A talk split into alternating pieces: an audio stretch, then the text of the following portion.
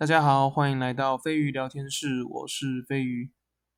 时隔十二年，宇君奥丁推出了《三国群英传》系列的单机新作《三国群英传八》。在上市之后，因为很多原因，收到了铺天倒海的负评。而身为系列作老粉丝的我，当然也在第一时间不顾风评就买下了游戏。宇君奥丁的两个三国 IP 都是我童年的回忆，一款是《三国群英传》，另外一款就是《幻想三国志》。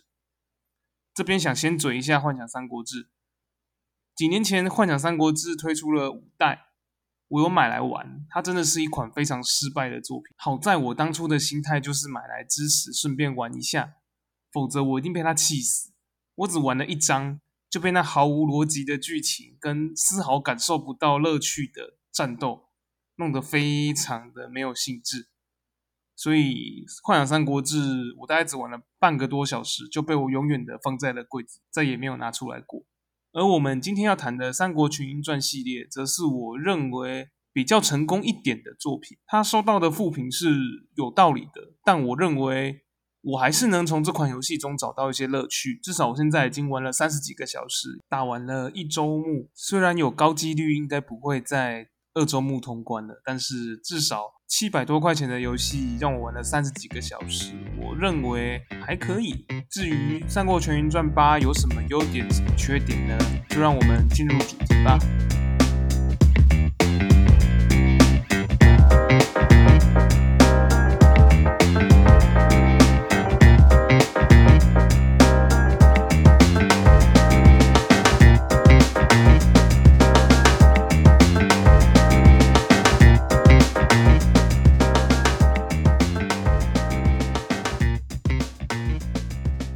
从小时候就很喜欢三国题材的东西，也几乎把家里附近可以借过的《三国演义》的版本全部借回去看过一次。然后在一些因缘巧合之下，我玩到了《三国群英传三》这个作品。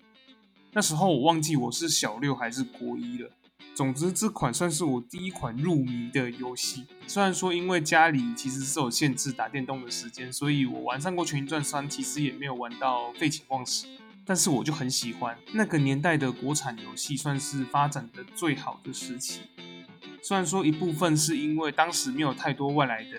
游戏大家制作水平也不会落差这么大，所以大家就会选择去玩本土的台湾制的游戏。因此，台湾的游戏公司也愿意投入比较多成本去制作。也是从那里之后，《三国群英传》系列只要出了新的作品，我几乎都是当下就会买回家，然后用我那破碎的每个礼拜只有几个小时的游戏时间慢慢玩。通常都可以让我玩个两个月、三个月，甚至半年。而且我从来没有破过任何一代的《三国群英传》，直到了嗯，直到前一阵子《三国群英传》在 Steam 上上架，我才把它一到七买下来，并且在七代破台两次。那是我第一次玩《三国群英传》系列成功破台，我觉得好感动。我《三国群英传七》的游戏时速也一百多个小时，觉得这游戏好好玩。虽然说很多东西以现在的角度来看都很破烂，只是。就一边玩，你就会觉得好像是一边弥补你童年的一些缺憾，这种感觉。好啦，有点离题。总总而言之，我想要表达就是《三国群英传》在我心中其实是一一款非常重要的作品。我现在是游戏业的从业人员，我也可以很负责任的说，如果当初没有接触到《三国群英传》系列，如果不知道它是国产游戏的话，我可能不会走上游戏业这一条路。所以在我知道《三国群英传》要出八代的时候，我一直很期待。然后它的发售日期，然后一直拖到了今年的一月初，终于确定要上市。但其实我在它上市的时候，看到了它的那些预告影片跟它的战斗影片，我真的很担心啊！我觉得这款好像那种网页游戏的战斗，然后看起来就很不像是《三国群英传》。结果我玩了之后，印证了我的恐惧。这是一款完全不像《三国群英传》系列的《三国群英传》，这点对于一个卖情怀的游戏而言，是一个非常严重的致命伤。因为你的主要客群就是喜欢一到七代的玩家，但他们竟然没有办法在八代的时候找到了他们之前玩一代到七代之间的乐趣，反而在《三国群英传八》里面比较能看到一些全军破敌或者是三国志系列的影子，这点就让我觉得很奇怪。你明明就是一个有自己的游戏脉络，有一代到七代建立起来的一些玩法、一些特点，但你竟然选择放弃他们，而去学习，而去学习全军破敌、三国志他们那一些的玩法，而且还学得非常的粗浅。你只学了他们的一些简单的框架，但他们实际上好玩的乐趣却完全没有学，这点就让《三国群英传八》很多系统感受上非常的廉价，非常的不知所云。这是我认为这个游戏为什么会收到这么多负评的地方，因为我们这些老玩家想要看到的，其实不是做出与全军破敌或者是三国志系列一样好的、一样规模的大作。我们想要的只是能重回我们玩一到七代时的那些情怀，所以真的没有必要去做系统上还有战斗上这么大的改动。你只要能把期待的内容做一些加强，然后美术做一些优化，新增一些跟内政相关的一些系统，这样子其实就够了。我相信这样子的内容大家也很愿意买单。撇除情怀的这一块，其实我觉得《三国群英传八》其实没有到那么的难堪，因为其实它的充其量也就是一个七百多块钱的游戏。如果你要拿去跟《三国志》系列或者是《全军破敌》系列去比的话，那真的是不能比啊！一个那两款都是卖个一千六、一千七的游戏，你拿一个七百块的游戏，你要说能做到跟他们一样好，我觉得这是不可能的。所以，以一个七百块的游戏来讲，虽然说我觉得以内容来说稍微偏贵，但是还不到不能接受的地步。会被批评的这么惨，我觉得纯粹只是因为不符合玩家的期待。因为大家想要玩到的是《三国群英传》，而不是一款简化版的《全军破敌》或者简化版的《三国志》。其实我还是有在游戏中找到一些乐趣啦，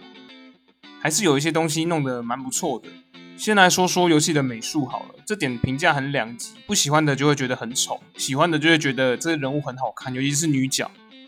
我个人是偏向比较喜欢的那一边。虽然说我觉得它的美术风格跟整个游戏非常的格格不入，因为感觉起来是用真人的脸去做一些运算去合成出来的，这样主要可以省游戏成本，然后又可以让人家觉得这个角色很好看。我认为这个手法还蛮聪明的，至少我还蛮喜欢的。不过就必须说，真的是还蛮突兀的，整个画面的风格跟人物的立绘是差距是蛮大的。单论战争系统上，《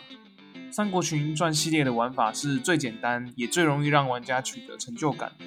没有那么多复杂的要素需要思考，玩法很单纯，但我觉得它就是很好玩。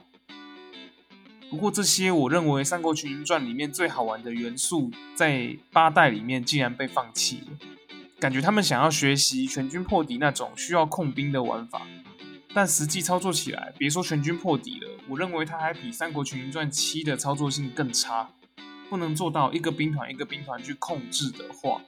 那根本就没有必要去做这这类型的设计。还可以一键把所属的士兵直接叫到武将旁边，这种功能。我真的觉得超级出戏，而且这种意义不明的设定，在游戏里面也出现在很多的地方，破坏了很多游戏的体验。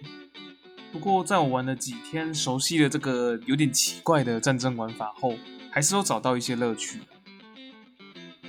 玩到最后，其实在玩它的战争模式，就有点像在玩《三国无双》，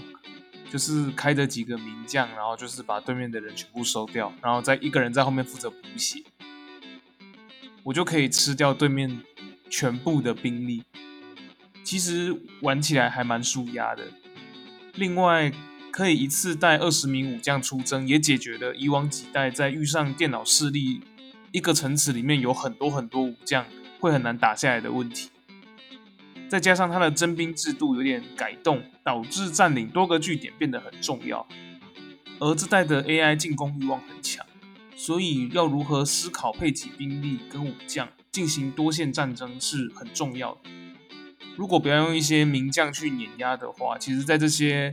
战场的安排上是很重要的。这些地方其实我觉得这款游戏做的还不错，因此我其实越玩越觉得这个游戏还是有可玩性的，没有大家骂的这么不堪。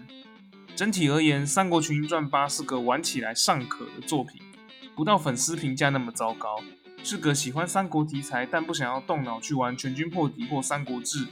想要更无脑的进行三国战略游戏的话，《三国群英传八》其实是个还不错的选择。而且，如果它不是《三国群英传》系列的话，我相信它的评价还会比现在再好一点。但就因为它是《三国群英传》，所以不行。这真的不是我想要看到的《三国群英传》。个人私心希望，如果我还能看到下一代的话，回归初衷吧。我相信那是更多人愿意接受的《三国群英传》。《三国群英传》的东西大家就讲到这边，因为这款游戏真的是对我影响还蛮深刻的，所以想要特别整理出一集来说。原本以为我可以早点把它做出来，结果没想到这一周我的工作超级忙，晚上都在加班，也没有什么时间可以做 podcast，所以还是拖到了礼拜六才有办法上架。不过这一篇是我目前唯一一篇没有完整打完逐字稿的一集，呃，我觉得也算是一个进步吧。毕竟我前面几集基本上全都是照稿念，今天终于可以脱稿演出，把我自己心里最深刻的想法讲出来。因为我其实真的很喜欢这个系列作，只是《三国群英传八》真的让我蛮失望的。就是因为蛮失望的，所以特别想要做一集来说一下这个作品。之后应该还是会继续聊跟电影或者是一些剧情相关的东西。下周的话，我想要讲一部在 Netflix 上的韩剧，叫做《Sweet Home》。上礼拜我把它看完了，我还蛮喜欢的。然后也有一些东西想要跟大家分享。然后不用提醒我英文念得很烂，